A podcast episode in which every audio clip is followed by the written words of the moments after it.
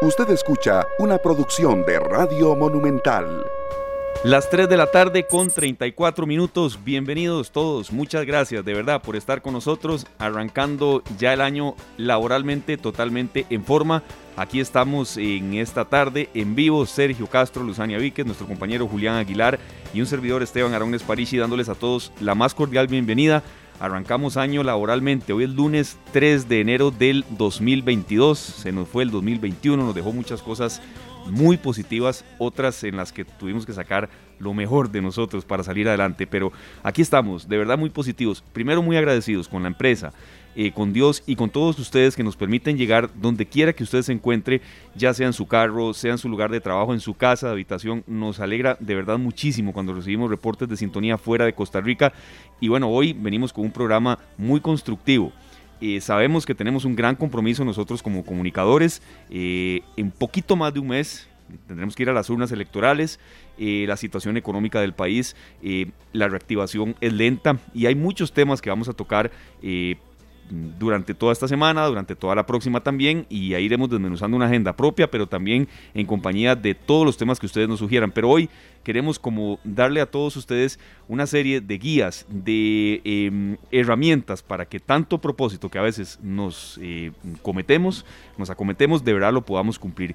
Que seamos sobre todo personas un poco más asertivas y efectivas en nuestras vidas. Es el tema que ya les vamos a contar eh, quién nos acompaña, que le agradecemos mucho, que está en cabina, pero por supuesto yo feliz, de verdad muy feliz, agradecido, ellos saben por qué, me tocó un fin de año no muy, no muy agradable, pero, pero con la ayuda de ellos de los de cabina, de los de Canal 2, de toda la gente, logramos salir adelante y aquí estamos con todas las de ley.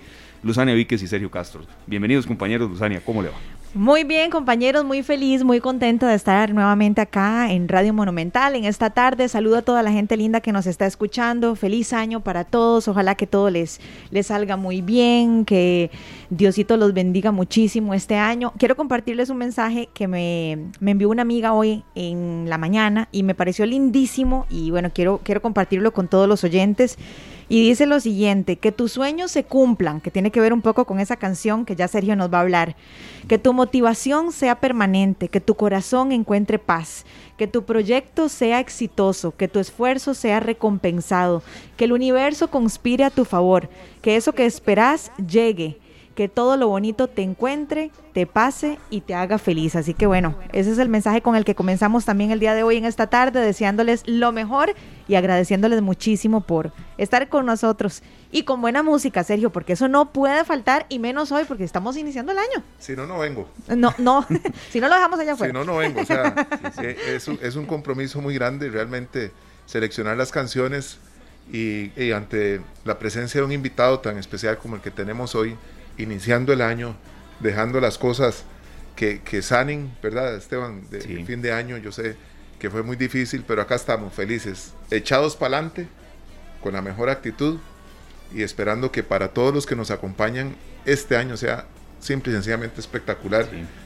Eso sí, volando H machete, ¿verdad? Exacto. Capeando la maleza y como tiene que ser.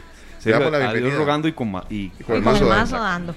Eh, le damos la bienvenida a don Javier. Ya vamos a presentar la canción, pero para no hacerlo esperar más, don Javier Badilla. Muchas gracias. Eh, buenas tardes a todos. Eh, un placer estar con ustedes y vamos a ver si aportamos ahí nuestro saquito de arena, porque a veces un granito no es suficiente, hay que aportar un poquito más del granito, por lo menos un saquito de arena. Bueno, si no, 100 saquitos, lo que necesitemos hoy. Bueno, don, don, Javier nos acompaña esta tarde, él es pinero y experto en programación neurolingüística y neuroeducación, tiene 20 años de experiencia en este tema, así que le vamos a sacar el jugo a don Javier el día de hoy, compañeros. Precisamente la canción tiene que ver con no abandonar los sueños. Sí. ¿Verdad? Muchas veces eh, usamos los sueños de alguien más y nos, y nos guindamos del sueño de alguien para salir adelante, pero dejamos los, nuestros por ahí. Eh, escribamos un renglón todos los días. Sí. ¿Verdad? No quitemos el, el, dedo de, la página, sigamos bajando ahí conforme vamos escribiendo. Un día tendremos la página llena. Claro, y, también, Sergio, y ya casi vamos a ingresar con nuestro invitado, agradeciendo de verdad mucho que esté con nosotros eh, en cabina. Esa es una de las, de las innovaciones con las que vamos con más fuerza este año. La pandemia está todavía, que será uno de los temas que analizaremos esta semana, pero eh, poco a poco queremos traer más gente a la cabina porque el sonido es distinto, porque ustedes nos los piden y porque eh, siempre siguiendo todos los protocolos sanitarios queremos hacer radio de verdad con, con mucho cariño y, y sobre todo con mucha efectividad para todos ustedes. Pero a veces, Sergio, aterrizar un poco los sueños, ¿verdad? Claro que hay que tener sueños pero a veces mm, que sean mm, realizables y que también nos acompañemos de gente. Creo que eh, los dos años anteriores, que fueron durísimos, nos dejaron esa lección de que no estamos solos. Bueno, no, Javier, necesitamos que nos acompañe con su conocimiento, porque como dice Esteban, así rodeándonos de, la, de las personas que más bien nos pueden hacer. Así es, don Javier, ¿cómo hacemos? ¿Cómo hacemos para que esos propósitos, para que esas metas de fin de año realmente permanezcan? Porque lo hablábamos ahora detrás de micrófonos. En enero los gimnasios están repletos. La gente se inscribe en la universidad, o sea, como, que todo el mundo agarró un impulso, pero a los dos meses como que, como que se va desinflando el globo. ¿Qué pasa? ¿Cómo hacemos para que eso no suceda? Claro que sí. Eh, primero que todo, hay que pasar de un estado emocional de motivación que es bueno es buena la motivación, sí se puede. Lo que pasa es que cuando es un estado mental temporal, rápidamente cae. La gente va y se matricula y hace un par de intentos y tienen pensamientos como voy a intentarlo, ya un día de estos me pongo las pilas. Y nuestros pensamientos son los que causan nuestra experiencia. A calidad de pensamientos, calidad de experiencia y calidad de resultados, calidad de vida. Entonces la gente se acostumbra a programar su mente para no hacer las cosas, aunque parecieran buenas. Aunque pareciera que ese pensamiento es bueno. ¿Cómo es eso?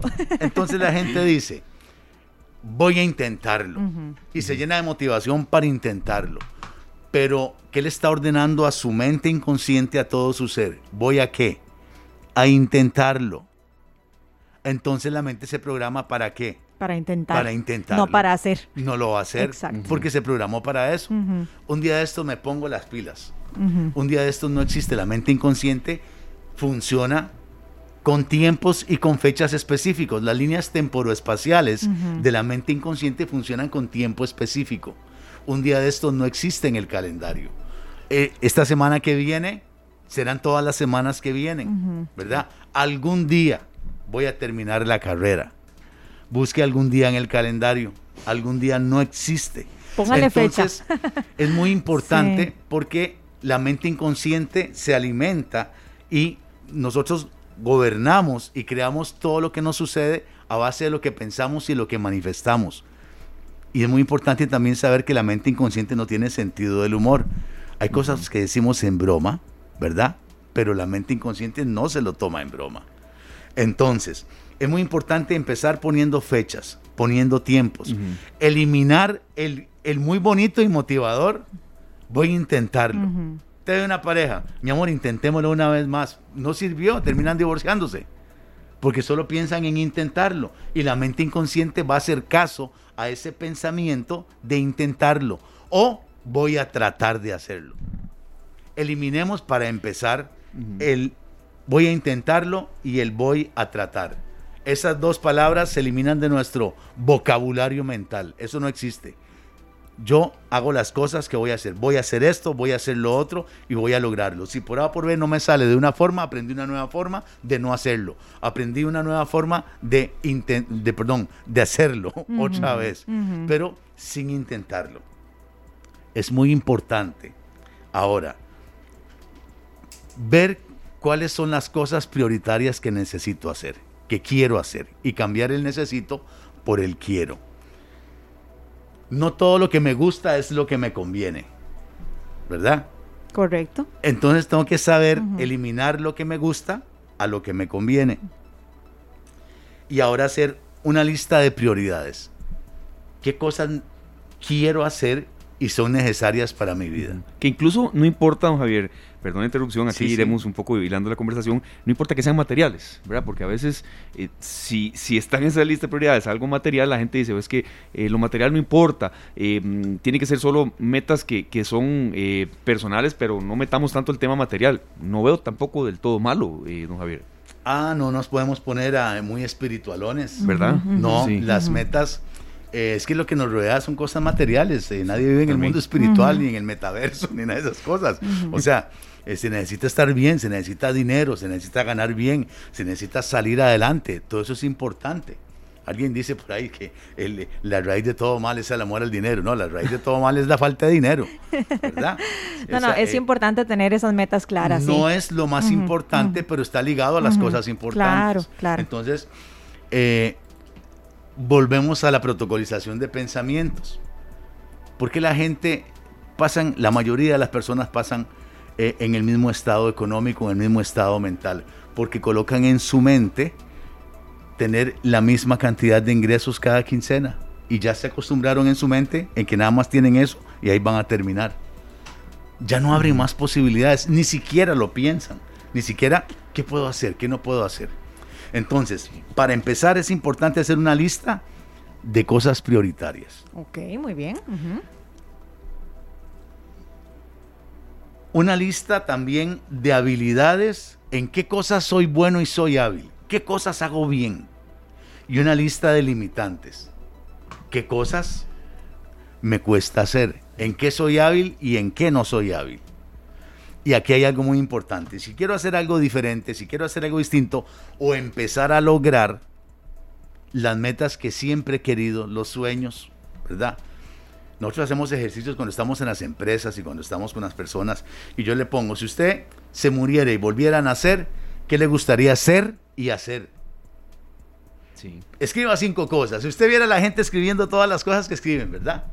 Pero de las cinco cosas, siempre tres o cuatro son cosas que no tiene que morirse para hacerlo. Tener mejor comunicación con mi esposa, viajar, este, aprender un idioma, terminar una carrera, ser deportista, es tener más comunicación con mis hijos. Mira mm. todo lo que pone la gente.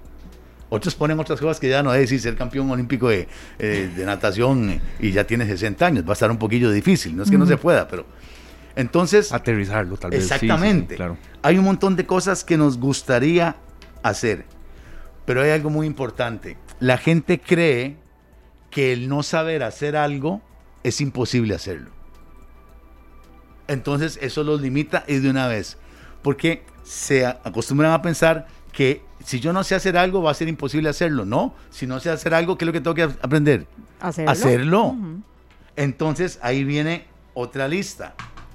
En la lista de limitantes. ¿Qué debo de aprender que no sé para hacer lo que tengo que hacer? ¿Qué debo de aprender a hacer para hacer lo que tengo que hacer? Aquí hay algo muy importante.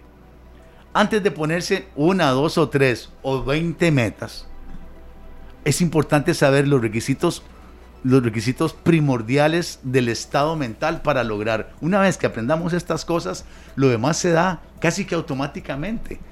Es la protocolización de los pensamientos.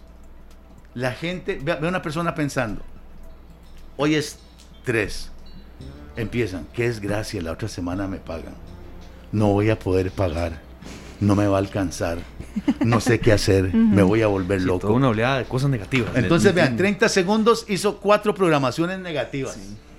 Se programó, primero, llamó la desgracia. Segundo, ya decidió y determinó que no va a poder pagar. Ya fue una decisión. Determinó que no sabe qué hacer y determinó volverse loco. Y hasta maldijo el salario. Y así todo. sí, como si fuera una desgracia que le vayan a pagar. Ya me entiende. Es la protocolización de los pensamientos. Los pensamientos forman mi realidad, mi experiencia. A calidad de pensamientos, calidad de experiencia y resultados. ¿Cómo tiene que pensar? ¿Qué dicha? La otra semana me pagan. ¿Cómo puedo hacer para estirar un poco el dinero? Ya ahí llena su mente. El coaching basta, trabaja mucho a base de preguntas. Entonces, a base de preguntas llenamos nuestra mente de posibilidades. ¿Cómo puedo hacer para estirar un poco el dinero? ¿Qué puedo hacer para ganarme un dinero extra? ¿Qué debo de aprender para saber qué hacer y no volverme loco? Vea que la gente se estresa cuando no saben qué hacer. Estudia a la gente, óigalos cómo hablan. ¿Cómo hablan? Es que no sé qué hacer, ya no sé qué hacer. Cuando no saben qué hacer, se los llevó la trampa. Es importantísimo saber qué hacer, pero protocolizar mis pensamientos. Es mejor detenerse antes de saber qué voy a decir y qué voy a pensar.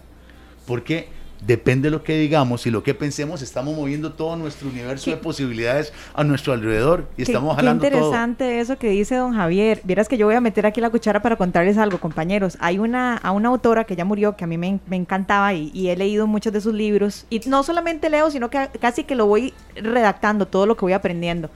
De Louise Hay. Y entonces ella, en uno de sus libros, habla Luis Hay. Luis Hay es, espectacular, o sea, me hubiera gustado tanto poderla conocer, una mujer muy sabia y habla, tiene muchos temas de la programación neurolingüística, de hecho, de la programación de estados y todo este tema.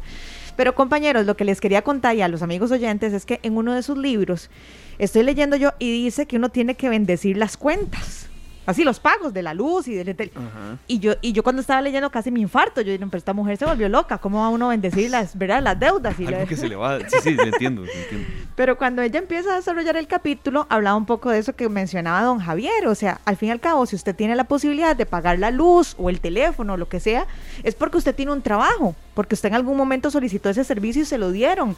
Entonces hay que pensar desde ese momento de manera positiva. Bueno, qué dicha que tengo la posibilidad de pagar esto y de pagar esto y verlo más bien como una manera de que las cosas fluyan, de que todo va y viene. Pero si yo desde el primer, no, qué pereza, tengo que pagar la luz, creo que se genera eso que mencionaba don Javier. Vea qué interesante. Desde las cuentas. Ok, ahí hay otras, otras cosas importantes. Eh, es mejor pocos propósitos que un montón de metas. Ok. Entonces, priorizarse en, en, qué es lo que necesito. Aquí es importante entender que hay que aprender a hacer lo que se tiene que hacer. Miren, aunque suene un poquito grosero, el corriente y el mediocre siempre va a hacer lo que puede. Pero el extraordinario hace lo que tiene que hacer. Para lograr sus objetivos, sus metas, hace lo que tiene que hacer. Entonces, aquí es muy importante que las personas aprendan siempre, siempre, miren, todo momento. Ahora que se vino la pandemia, que eh, llevamos dos años de llevar palo, algunos, otros, otros les fue muy bien, lo cual me alegro. Yo me alegro mucho que mucha gente haya hecho mucha plata con esto. Es más, hasta desde las farmacéuticas. Yo me alegro por ellos. Trabajaron, hicieron muchas cosas. Eh, o sea, es que, es que la gente dice que un montón de gente se hizo millonaria. Sí, ¿cuál es el problema? Está bueno eso. De hecho, más gente haya más plata, pues, pues, mucho mejor para todos. Otros llevamos palo, estamos todavía llevando palo todavía.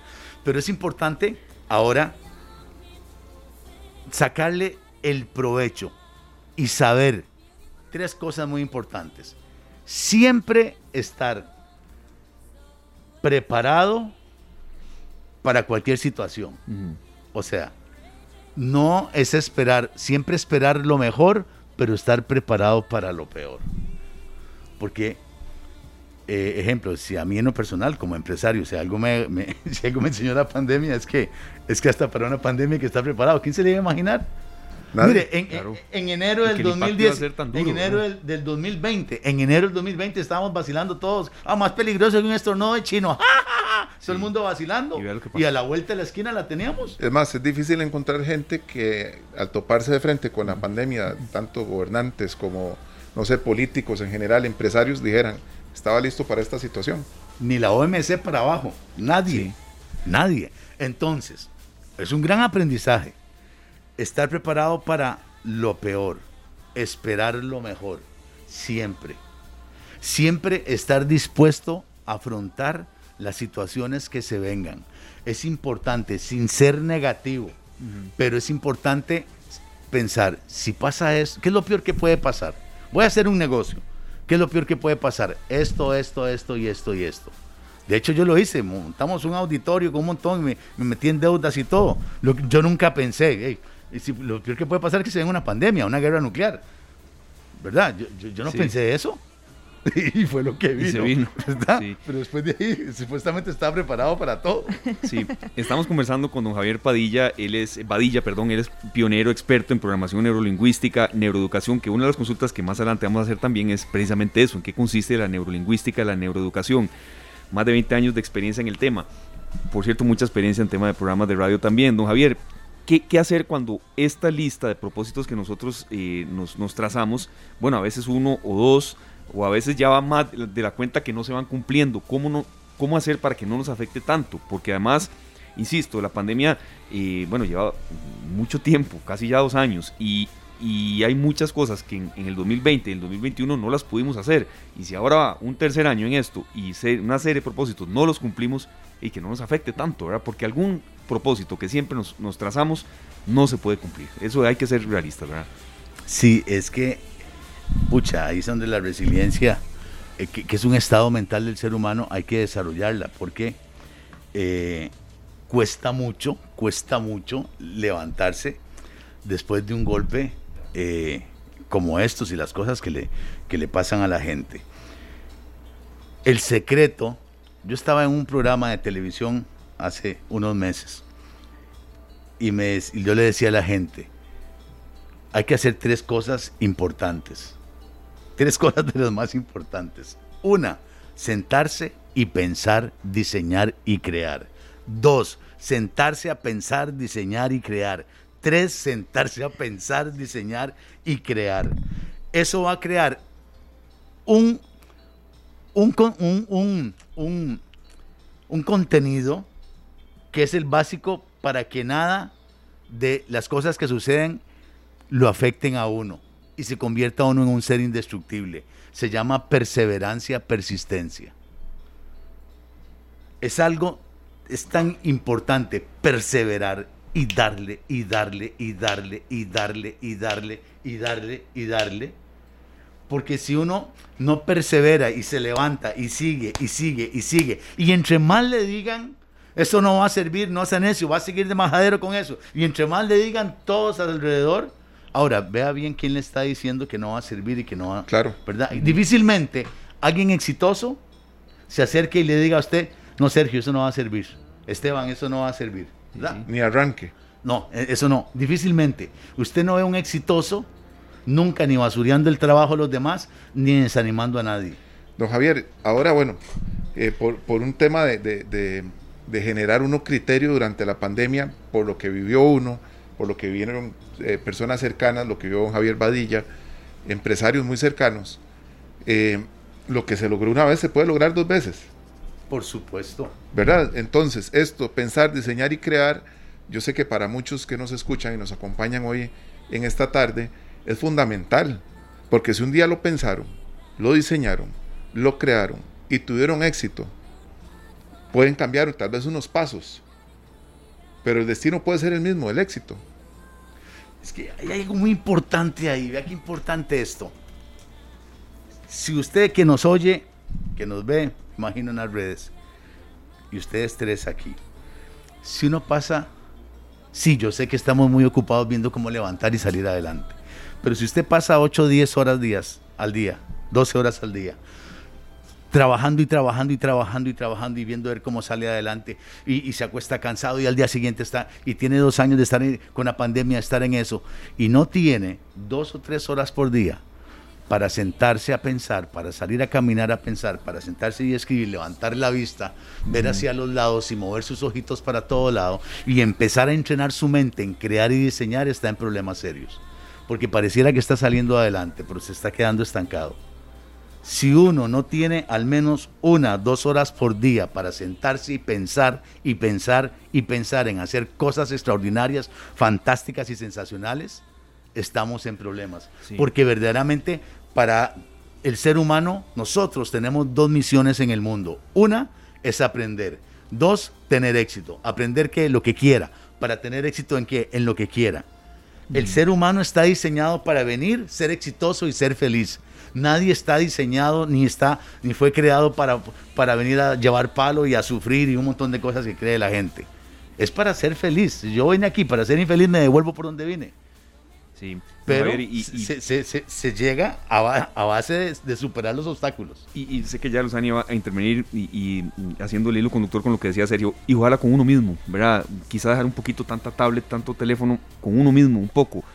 Tal vez dos horas sea mucho, sí, entendemos que, que el teléfono ya es una herramienta de trabajo, ni se diga una computadora y demás, pero con uno mismo un poquito, ¿verdad? Si estamos, em, a ver, corriendo, corramos. Si estamos, me refiero a haciendo un poco de ejercicio. Si estamos leyendo un libro, leámoslo. Si estamos viendo hasta una serie de Netflix, dejemos a veces algunos dispositivos de lado que nos distraen demasiado, ¿verdad? No sé si coincide conmigo y si, y si no, adelante, don, Javier, porque mucha gente cuando hablo de ese tema, me critica, es que esta es la vida actual, Esteban. Usted viene de otra época también. No, y se puede. Nosotros estamos en una transición, nosotros venimos del televisor de tubos ahora. ¿Cierto o no? Y el no televisor también. y no, y sí, yo vengo del no, y después del de tubos y blanco y negro. y, y todo eso es bueno. Todo eso es bueno y es bonito. A mí me gusta sentarme a ver TikTok y todas esas babosadas que a veces salen y cosas muy interesantes, muy buenas. De todo sale. Y, y salgo también ahí, ¿ok? Pero es sacar un rato. Yo le digo una o dos horas porque para mí es, eso es lo que se, se necesita mínimo lo que les quiero decir es que si solo hay tiempo para trabajar y trabajar y trabajar y ver cómo salgo adelante, entonces estamos en problemas porque la naturaleza es diseñar, crear, pensar, resolver, ir saliendo adelante. Hay cosas que no se resuelven tan rápido, yo sé que hay, más, yo estoy dentro de esa lista dos años y todavía no hemos resuelto muchas cosas, todavía estamos ahí, todavía estamos lidiando con bancos y haciendo arreglos y viendo a ver qué hacemos. Yo todavía estoy pagando eh, abonos, algunas liquidaciones de ex empleados y cosas de esas, ¿verdad? Nos fue muy duro, pero estamos saliendo adelante, no hay ningún problema. El asunto es salir y pensar, porque si no, entonces nos nos estancamos en el dele, dele, dele, 8 o 10 horas por día, se acuesta cansado, ve un poco de tele y no hizo nada nuevo. Y nuestra naturaleza como seres humanos es pensar, es crear, es diseñar, es resolver, es salir adelante. Nosotros somos, la persona que entienda esto, que nos esté oyendo y entiende esto, se va a convertir en un ser indestructible. Nada ni nadie va a poder nunca contra él. Don Javier, vea, yo le quiero hacer una pregunta real. Em, ¿Qué se puede hacer para fortalecer la resiliencia en situaciones fortuitas que de alguna manera no podemos controlar? Voy a poner un ejemplo. La muerte de un ser querido. Eh, un día de estos, hace una semana, les, les cuento, hablaba con un amigo que quiero muchísimo, está pasando por un momento muy difícil, se divorció, eh, su esposa, eh, bueno, se quedó con la casa, tienen una relación cordial, pero bueno, él por el tema de la pandemia también no ha podido trabajar, tiene muy pocos ingresos. Y me acuerdo que yo hablaba y como a mí me apasiona mucho este tema, yo igual, yo le decía, no, pero es que hay que tratar por aquí, hay que ser por acá y que la parte de, la, de positivo y todo. Me dice, sí, pero es que eso es muy fácil decirlo para quien tiene platica y para que tiene un salario. Dice, pero ¿cómo, ¿cómo le explico yo a mis hijos eso? Entonces, me parece súper oportuna la oportunidad, eh, eh, don Javier, para decirle algo a la gente que nos está escuchando, que esté pasando lo que sea, llámese divorcio, llámese duelo, llámese lo que sea, que son cosas que del, del a ver, ¿cómo lo explico? Del todo no dependen de mí, pero sí la actitud con la que yo Claro confronte esa situación. Que no podemos controlar del todo, o sea, entiendo. Es que, a ver, podemos y no podemos porque yo sí puedo controlar mi actitud ante la adversidad, pero yo no puedo controlar que X persona se murió o que si ya me divorcié, me divorcié, pero, pero entonces, ¿qué hago para salir adelante? ¿Qué le podemos decir a esa gente? Ok, eh, digamos, desde el punto de vista de la programación neurolingüística, eh, le ayudamos a la gente a reeducar. La programación neurolingüística es el estudio de la estructura de la experiencia subjetiva. Es una forma de reeducar nuestra mente, de reaprender, porque entendemos que vinimos al mundo con el disco duro vacío. Todo lo que somos al día de hoy es que lo hemos aprendido, pero lo que está incorrecto lo podemos desaprender. Entonces, hay cosas muy fuertes como la muerte de un ser querido, eh, que para eso tenemos un sistema, hay un dolor muy fuerte, pero igual la persona está capacitada para salir adelante. Cuando no lo resuelve en el tiempo normal, entonces hay algunas técnicas de programación neurolingüística para que la persona aprenda a eliminar la sensación de pérdida, que es lo que le causa el dolor, y mantener siempre esa persona en un lugar especial en su mente, en su corazón, en su, en su vida, tenerlo ahí y que, siga este, guardando ese, ese recuerdo y ese cariño por esa persona. Después de la muerte de un ser querido, todo lo demás es desaprendible. Hace unos tres años salí en un canal de televisión desenamorando gente el 14 de febrero. suena, suena loco, ¿verdad? Claro. Pero justo y necesario a veces. Eso va a sonar, sí, va a sonar muy loco, pero cuénteme una cosa. ¿Esa persona nació enamorada de la otra? No. No, es un estado mental limitante. No nació enamorado. Como aprendió, puede desaprenderlo. Es porque no entiende, no se ha aprendido. Eso no nos lo enseñaron desde niños. Desde niños no nos enseñaron todas las cosas que tenían que habernos enseñado. No nos enseñaron qué hacer cuando nos da un berrinche, qué hacer cuando estamos tristes, qué hacer cuando queremos deprimirnos. No nos enseñaron a hacer riqueza y a hacer fortuna, a pensar acerca del dinero. No nos enseñaron a tener seguridad y cómo cuidarnos. No nos pusieron la salud como un valor. Por eso es que la gente se mete cochinadas y la gente no se cuida porque la salud no es un valor en la vida de ellos. Pero cuando tienen ese tipo de problemas, lo primero que tienen que saber es que su mejor compañía, ella es, una persona pase por lo que esté pasando, que yo he pasado por todas esas, todas esas he pasado, ¿verdad? Y más duras todavía. Una persona que esté en esa condición tiene que saber que está, primero, no está solo. Sí. Tiene su mejor compañía, que es el mismo. Dos, si cree en Dios, tiene a Dios. Ya está consigo mismo y con Dios. Esas son las dos cosas. Y si fuera que no cree en Dios, por lo menos tiene la más importante ahorita, para esa persona, que es el mismo, ella mismo. ¿Cómo vinimos al mundo? ¿Quiénes son los únicos que vienen con otro pegado? Los siameses. De, sí, solamente. Uno viene solito. Eso es. Solito y chinguito, así. Eso es. Y cuando se vaya. También se va sin nada. pero tal vez se va vestido. bueno, sí, pero el Mercedes, lo que hizo aquí en la tierra, también lo tiene que dejar ahí. Exactamente. No se lo puede llevar. que no se pueda llevar, pero no importa. Entonces, mire, lo importante es el autoconocimiento es saber quién es uno. Dejar de depender de factores externos. Cuando yo entiendo que la felicidad, la seguridad y la confianza, la paz y la tranquilidad es un estado mental que yo decido, escojo, quiero, prefiero, determino y sencillamente me da la gana tener y estar, empiezo a retroalimentarme y empiezo a salir. Estas cosas suceden porque de una u otra manera nos hacen falta una cosa, nos hace falta la otra, me hace falta el Corvette, me hace falta el BM, me hace falta esto, me hace falta lo otro, me hace falta la expareja, me hace falta tantas cosas, incluyendo hijos. Yo sé que suena muy duro, pero cuando uno entienda, entiende que uno es autosuficiente, luego empieza ahora a jalar todo nuevamente, en otra dimensión. Lo que yo le puedo decir a las personas podría darles un consejo y todo eso. El consejo es muy bonito, pero es en el 1%.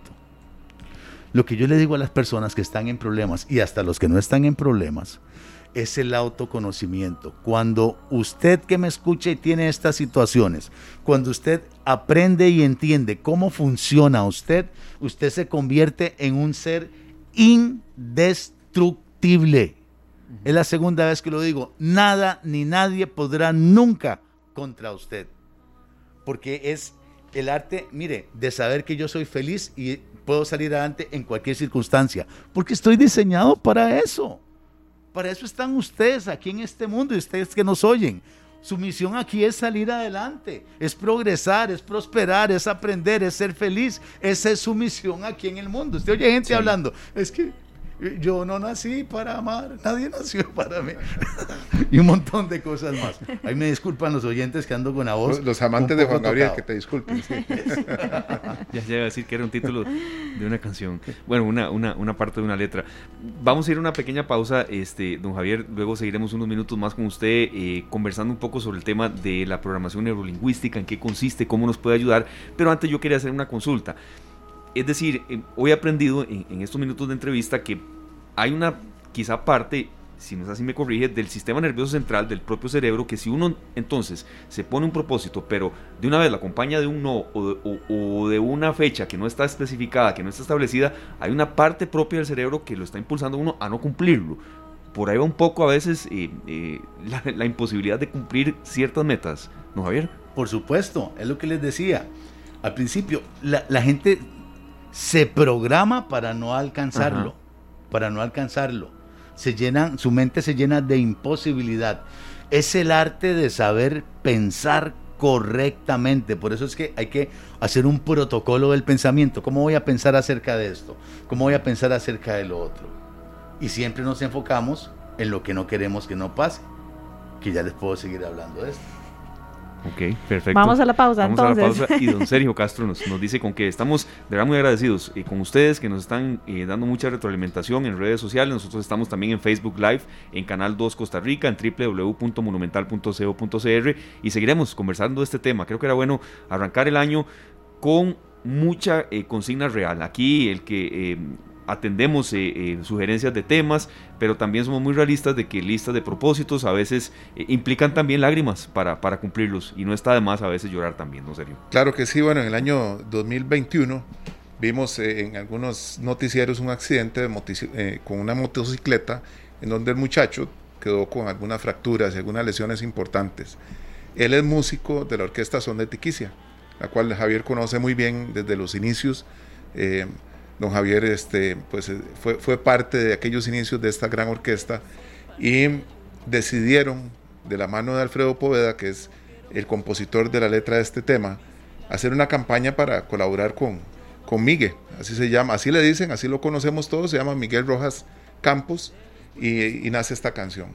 Y ahí nos damos cuenta que muchas veces nos programamos para salir a trabajar, un accidente y se acabó el día de trabajo y tal vez muchos días más. Pero rodeado de la gente correcta, ¿verdad? Nacen estas iniciativas. Yo no quiero ser. Vamos a la pausa, ya regresamos. Son de Tiquicia.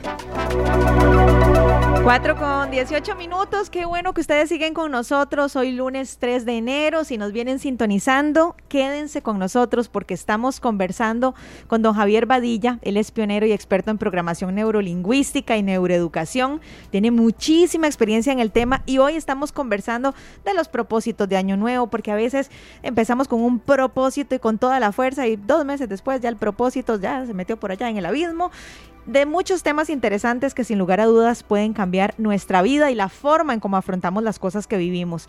Don Javier, hablemos de qué es la programación neurolingüística.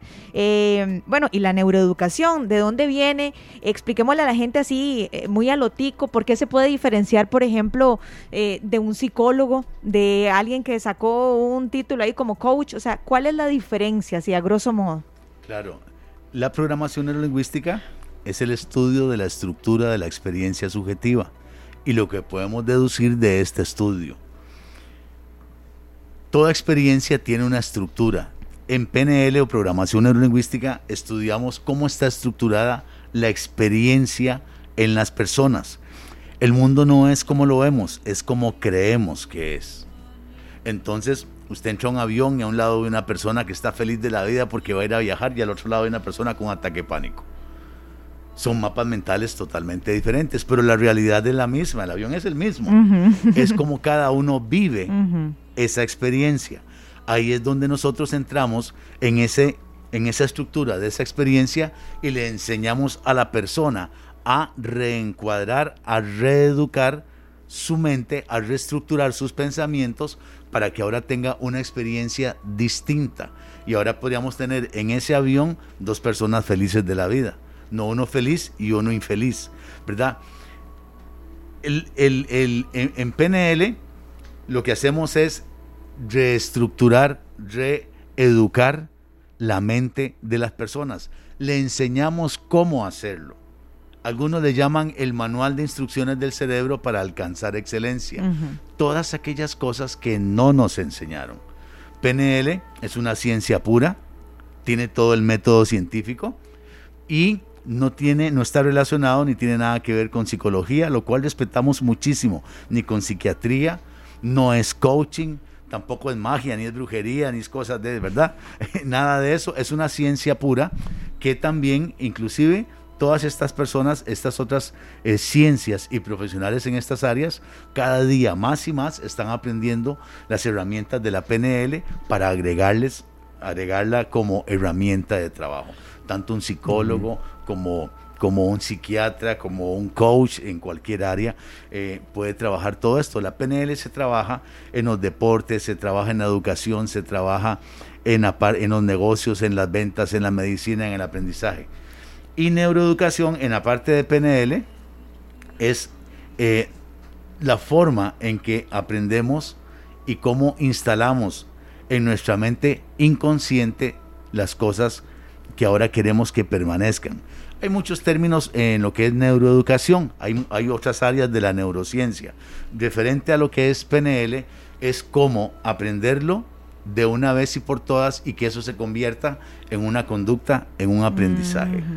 Ejemplo, pensando ahora en lo que las personas, eh, ¿por qué la gente piensa, en, están negativos? Eh, ¿Por qué la gente siempre está enfocándose en lo que no quieren que pase? Porque desde pequeñitos fuimos orientados y enseñados a enfocarnos en lo que no queremos que no pase. Y fuimos enseñados en pensar negativamente. Un niño desde que está pequeñito oye el no hasta 150 veces por día. No me haga eso, no se suba ahí, no me coma eso. Exactamente. Se va a caer, se va a caer. Sí, entonces cuando le hablamos a los niños y nos hablaban a nosotros, cuando hablamos estamos colocando imágenes en la mente de los chicos. Entonces, si un papá está con un chico que usted lo oye, un niño de 5 años y está en el cuarto con él, vea qué cochinada, vea qué chiquero, vea qué vagabundería, vea qué flojera, nunca vas a servir para nada, vea qué inutilidad, qué esperanzas para la patria con usted, qué decepción con usted, nunca va a servir para nada, vagabundo, esto, lo otro y aquella cosa tan terrible. ¿Qué está colocando en la mente de ese chico? ¿Qué es lo que él se está viendo? Un vagabundo, un cochino desordenado, nunca va a servir para nada, es un inútil, qué decepción. Y lo que estamos creando es eso. Ahora, eso nos, así nos quedaron a todos nosotros. Si hay alguna excepción, pues sería una en cada 100. Bueno, yo, yo, gracias a Dios sí soy de esa excepción, pero sí he visto casos ah, de no, a mí me quebraban las reglas en la cabeza Santo y todo. Dios, sí, igual, es, es, normal porque es, un, es, un, es un patrón. Muy pocas personas no lo hacen muy pocas personas. No sea necio, no sea aquí, no sea allá. Entonces, si le digo, no, no corra porque se cae, le está dando una orden hipnótica para que corra y se, y se golpee bien duro. ¿Cómo tiene que hablársele? Vaya despacio. Es importante enfocarnos en lo que, en lo que queremos. Entonces, ya ahora estamos grandes y aunque profesionales y supuestamente educados, porque sabemos leer y escribir y hacer una serie de cosas más, seguimos enfocándonos en lo que no queremos que no pase. Entonces esos son los resultados. La gente va a hacer un negocio y lo primero que oye en su voz interna, en su diálogo interno, es todo lo malo que va a pasar. No me va a salir. Y si, le, sí, y si le pide la opinión a alguien, ni se meta en eso, le va a pasar lo mismo que le pasó a fulano. Eso no sirve. Eso no se vende. Exactamente. No, no te va, no, cuesta mucho, eso cuesta mucho. Y pero se volvió loco usted. Exactamente. Entonces, todo es negativo, todo, sí, sí. Porque hay un virus mental llamado Géminis, que es un pensamiento gemelo. Entonces ese virus mental, voy a aprender inglés. Uy, qué difícil voy a, voy a cambiar de casa, no puedo. Voy a, voy a terminar la carrera y si no puedo hablarlo y si no puedo terminarlo y si vuelvo a pegarme igual que la última vez y si me agarro el pánico escénico y y me y me y me Entonces, la gente generalmente no estamos educados, el sistema como tal a nivel mundial, esto no es de aquí, esto es de nivel mundial, no nos educó, no nos enseñó a pensar correctamente y a enfocarnos en lo que queremos que suceda. Eso se llama tener fe.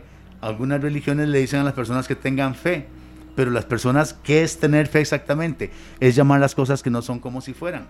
La fe es la certeza de lo que se espera, la convicción de lo que no se ve. Es visualizar primero lo que no está hecho, visualizarlo. Todo lo que usted ve fue hecho de lo que no se veía. Esa computadora, ese teléfono, ese lapicero, todo lo que usted tiene a su alrededor primero estuvo en la mente de alguien antes de que existiera.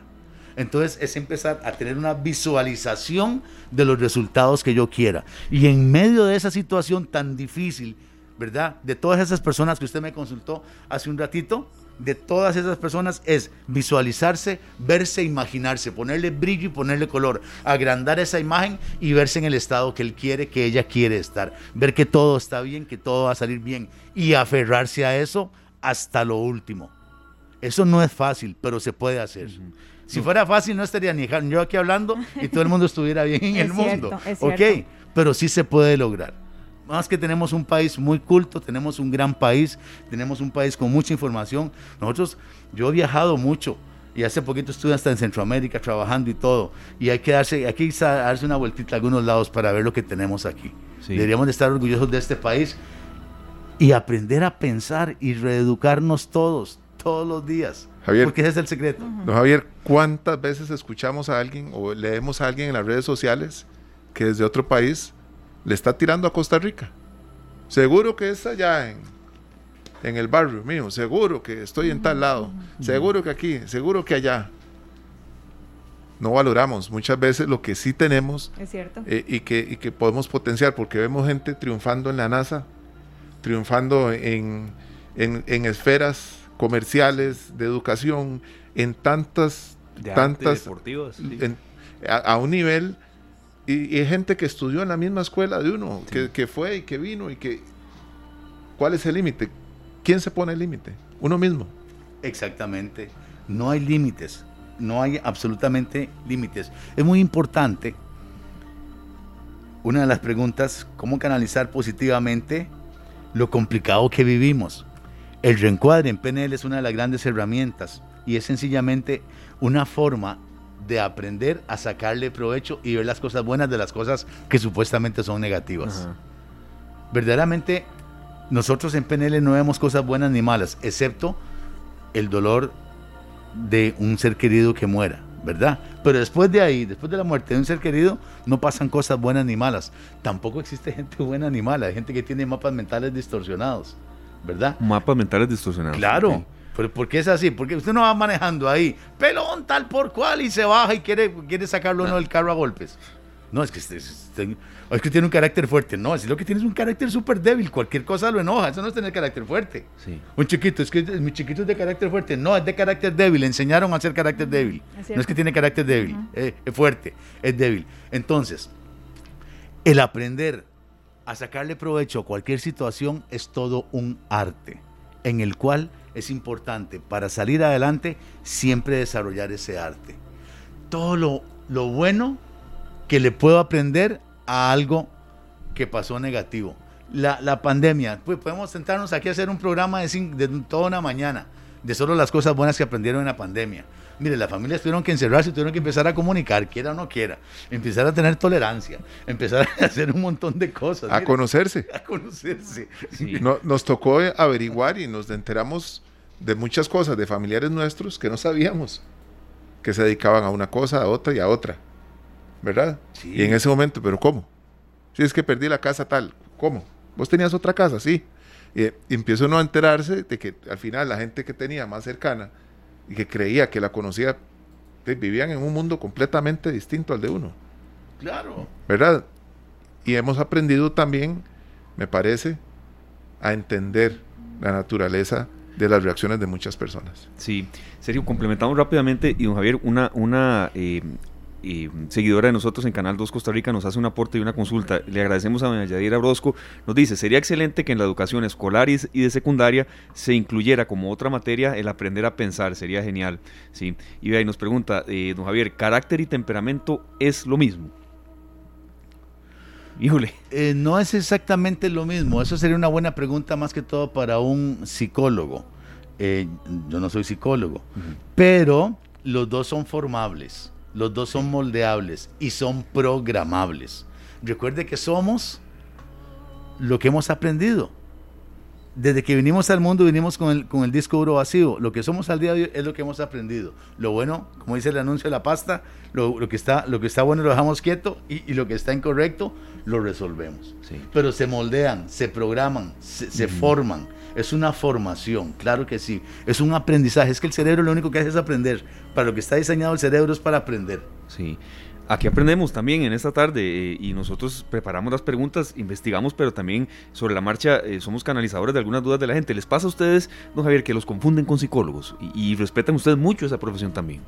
Sí, claro, mucha gente, eh, mucha gente cree que es terapia. La programación neurolingüística no es de manera alguna terapia, no es psicología, no es medicina, ¿verdad? Es programación neurolingüística, pero son cosas muy distintas.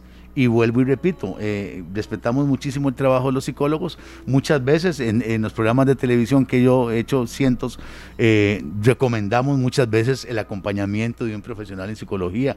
Claro que sí, porque son cosas totalmente diferentes, distintas. Igual que la psiquiatría, son cosas totalmente diferentes. Bueno, yo creo que, que de verdad ha sido muy, muy placentero tenerlo por acá, Sergio Luzani, las personas que nos han escuchado, que nos han dado aportes y, y sobre todo realista, ¿verdad? Porque don Javier también, Sergio, sufrió en carne viva ese 2020 y 2021 tan duro. Sí, ya van a ser dos años, ¿verdad? Estamos a dos meses de cumplir dos años de haber entrado en, la, en esta pandemia y las lecciones bien aprendidas, pero muchos, muchísimos, y esperamos que cada día más fortalecidos, don Javier. Así es, para adelante. Eh, todo lo que sucede es información para sacarle el provecho, para fortalecerse y salir adelante. Lo más importante, aprendan cómo funcionan ustedes, el autoconocimiento, eso es lo mejor. Y hay tantas herramientas, ahora hay tanto, es más, nos invaden de eso. Es cierto. Eso es, háganlo. Don Javier, ¿cómo lo pueden contactar antes de despedirnos? ¿A dónde?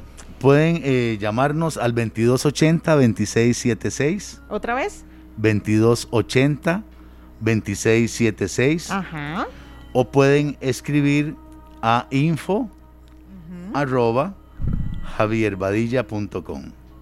Ah, facilísimo. javierbadilla.com. Perfecto. Info arroba javierbadilla.com. Y la, la, página en internet que ustedes tienen, ahí la estuvimos revisando, muy completa me parece. Sí, la página ahorita es humanexcellence.cr. Human Excellence. human, human, human Excellence. Es Human Excellence, se escribe excellence.cr. Perfecto. Y estamos para servirles. Muchas gracias. Muchas gracias, de verdad, por su tiempo y por explicarnos todo así, con puntos y comas. Nos encantó. Muchas gracias. Para servirles. Bueno, muchísimas gracias. Era don Javier Badilla, experto en materia de programación neurolingüística, en neuroeducación, y que nos ha dado esta, esta luz de cómo arrancar el año con propósitos que se puedan cumplir, sí, pero a veces eh, que seamos realistas y que no nos sintamos mal, si en ocasiones eh, no los podemos del todo eh, llevar a la realidad, pero sí hay distintas maneras en que podemos canalizar positivamente todo lo duro que vivimos en los años anteriores. Nos vamos a la pausa y enseguida venimos con mucho más de esta tarde. Gracias por su compañía, por iniciar la semana con nosotros. Examinamos con detalle el acontecer diario. Esta tarde Escuchamos a Diego Torres, este gran artista argentino. Las 4 con 41 minutos de esta tarde escuchamos a Diego Torres, este gran cantautor argentino, al lado de otro grande de la música como lo es Juan Luis Guerra, dos grandes cantautores y hablando precisamente de todos los temas interesantes que nos traía don Javier Badilla, tenemos que abrir caminos, ¿verdad? Sí. Y replantearnos las cosas y ver por dónde está.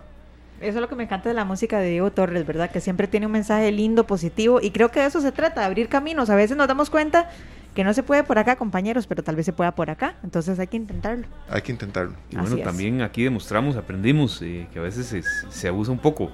No solo tiene color esperanza. Diego Torres, ¿verdad? Serio que a veces mencionamos eso un poco. Claro, y... Es buscar, es buscar. Es una opción, ¿verdad? Porque cuando uno está buscando música para el programa, esa canción es ideal. Pero, pero es que tiene tanta música. tiene tanta música Diego Torres que hay donde escoger. Claro.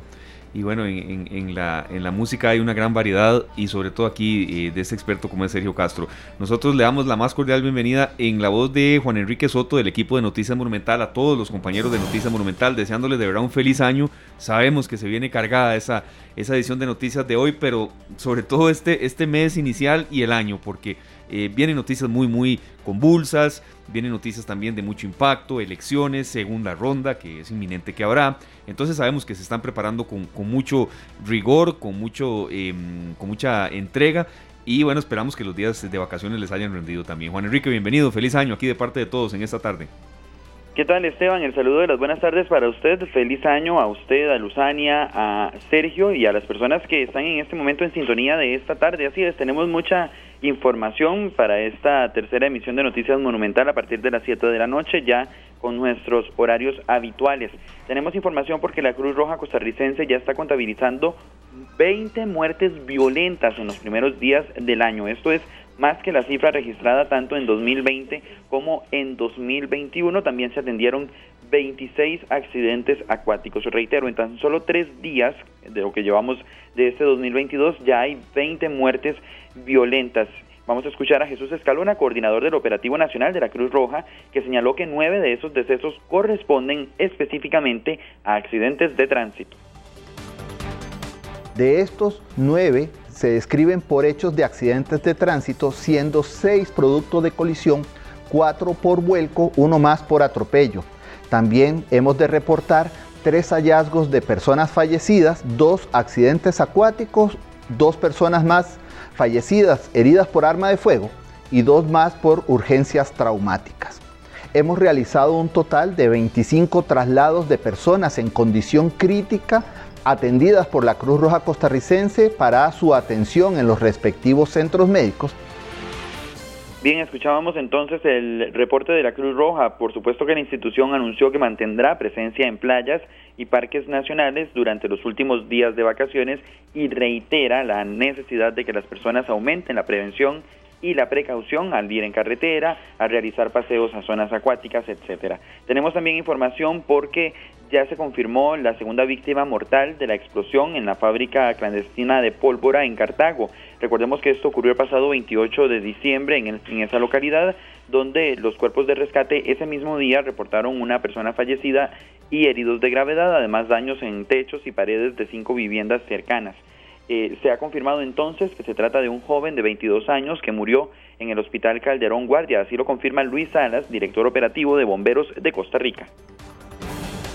Lamentablemente fallecen ya dos personas, una en sitio y también eh, un joven de alrededor de 22 años que eh, fallece en el Hospital Calderón Guardia a causa de las quemaduras y, la onda expansiva que, que fue alcanzado. Tenemos cinco estructuras con daños eh, directos por la, por la explosión.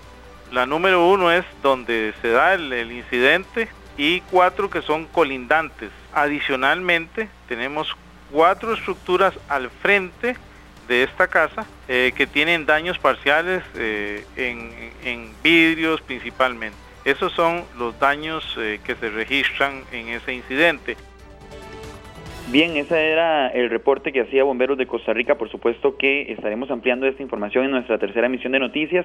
Esteban hablaba sobre lo que se viene para las próximas semanas, que son las elecciones nacionales del próximo 6 de febrero. Bueno, los partidos políticos desde ayer pueden retomar la difusión de propaganda pagada en los diferentes medios de comunicación y pagada también en redes sociales, pero también hay algunos candidatos eh, eh, presidenciales que han tomado hoy la palabra y han expresado algunas opiniones, como lo es Rolando Araya del Partido Costa Rica Justa, que le ha enviado una carta al presidente de la República en la que le pide que no se endurezcan las restricciones vehiculares y comerciales ante la nueva ola de contagios por la variante Omicron del COVID-19.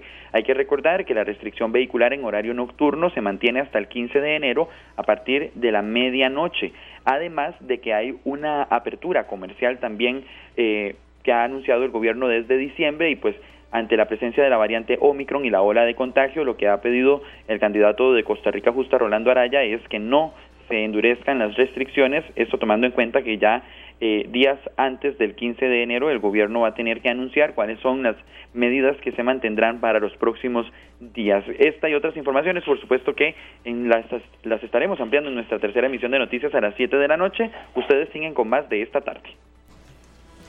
Perfecto, Juan Enrique, muchas gracias y feliz año para usted también. Muchas, muchas bendiciones, Juan Enrique. Feliz año y nos quedó pendiente los chicharrones. Ah, no crea que, no, no, no, no, eh, no crea que se nos han olvidado. Eso quedó en el 2021, tenemos metas nuevas este 2022. gracias. Chao, compañero. Muchas gracias a Juan Enrique. Sí, eh, eh, hay que quedar pendientes y Semana Santa, iremos. A mí no se me olvida, yo lo tengo aquí anotado, compañeros. Ahí queda. Cuando se flexibilicen más las Hablamos con don Javier Badilla, no podemos mover el dedo del reloj. Exacto. Ahí quedaron los chicharrones y los tamales. No, hoy, ya, este, bueno, con toda normalidad, ya la tercera emisión de Noticias Monumental, 7 en punto de la noche, porque sí, se vienen decisiones muy importantes que tomar y sobre todo que eh, nosotros tenemos que formar parte de, la red de comunicadores que bueno, que, le hace a usted entender que ya eh, prácticamente en poquitos, poquito más de horas de un mes eh, iremos a las unas electorales. Estamos, sí, de sí, prácticamente a un mes, un mes y unos días y ya. Sí. Quería preguntarles, compañeros, antes de ir a una última pausa y ya eh, venir ya con la despedida y con el bloque de cierre y, un poco de, anuncio de lo que vamos a tocar mañana en esta tarde, que estamos en horario habitual también, ¿sintieron a la gente como muy eh, involucrada en el tema del proceso electoral o para nada? O yo en mi experiencia personal, poquísimo. Como que, como que la gente sí sabe, evidentemente, que hay elecciones, pero el tema lo evade, lo evita y hay mucho, mucho indeciso. Compañeros, yo también, yo lo sentí así. De hecho, que he sentido como que, que las personas no han bueno, y hablo de las personas o uno mismo, ¿verdad? No se ha dado la tarea de indagar como debería, a pesar de que hay múltiples formas, múltiples maneras. Y no solamente eso, estuve en una actividad en donde alguien le preguntó al otro, ¿y por quién vas a votar? Y la otra persona le dijo, ah, no, no, no, no, no, ni hablemos de eso, ni hablemos de eso, como que la gente lo evade, lo que decías un poco. ¿Vos, serio? Sí, no, yo siento que ni siquiera se tocó el tema, o sea, no, no fue algo que, que dominara eh, las reuniones, ¿verdad? Y que uno dijera, bueno, ahora van a hablar de política. Por dicha, porque al final, con, tantos candidatos, a veces se pone un poco tenso. Lo que preocupa es que ya estamos a un mes y si hay, personas que todavía no saben que, por quién van a votar, creo que sí sería un buen momento para empezar a indagar y, ver cuáles son las opciones o el plan de gobierno de cada uno de esos candidatos. Lo que es complicado es cuando algunos amigos eh, quieren hablar de, política y son muy, muy fuertes en su posición y quieren imponerse. Entonces el tema de la política siempre es delicado. es delicado tratarlo entre amigos. Con pinzas, y yo lo entiendo perfectamente, serio, que una celebración de Navidad iba a terminar en una, una especie de discusión y sigue acalorándose en, plena Navidad o Año Nuevo por el tema de política, ¿sí? Le entiendo. Eh, pero sí, sí, ya, bueno. Viene siendo el momento, ¿verdad? Y ahora sí, es que ahora sí. Nos vamos a una pequeña pausa y enseguida venimos con ya el bloque de cierre y anunciar un poco de lo que vamos a tocar mañana acá en esta tarde. Las 4 de la tarde con 52 minutos saludamos a Frank Adler Méndez Matamoros, quien nos está eh, escribiendo desde el puerto. Buenas tardes, saludos desde el puerto. Muchas gracias a Frank. Imaginamos cómo está la perla del Pacífico y, bueno, eh, no nos cabe la menor duda que que hay una altísima temperatura. Qué bonito fue, por cierto, aquí estamos eh, comentando un poco el tema que vamos a tener mañana nosotros acá en esta tarde, que es un poco llamar a la reflexión. La gente, mucha todavía está de vacaciones, muchísima y bien merecidas, y qué dicha que hay reactivación.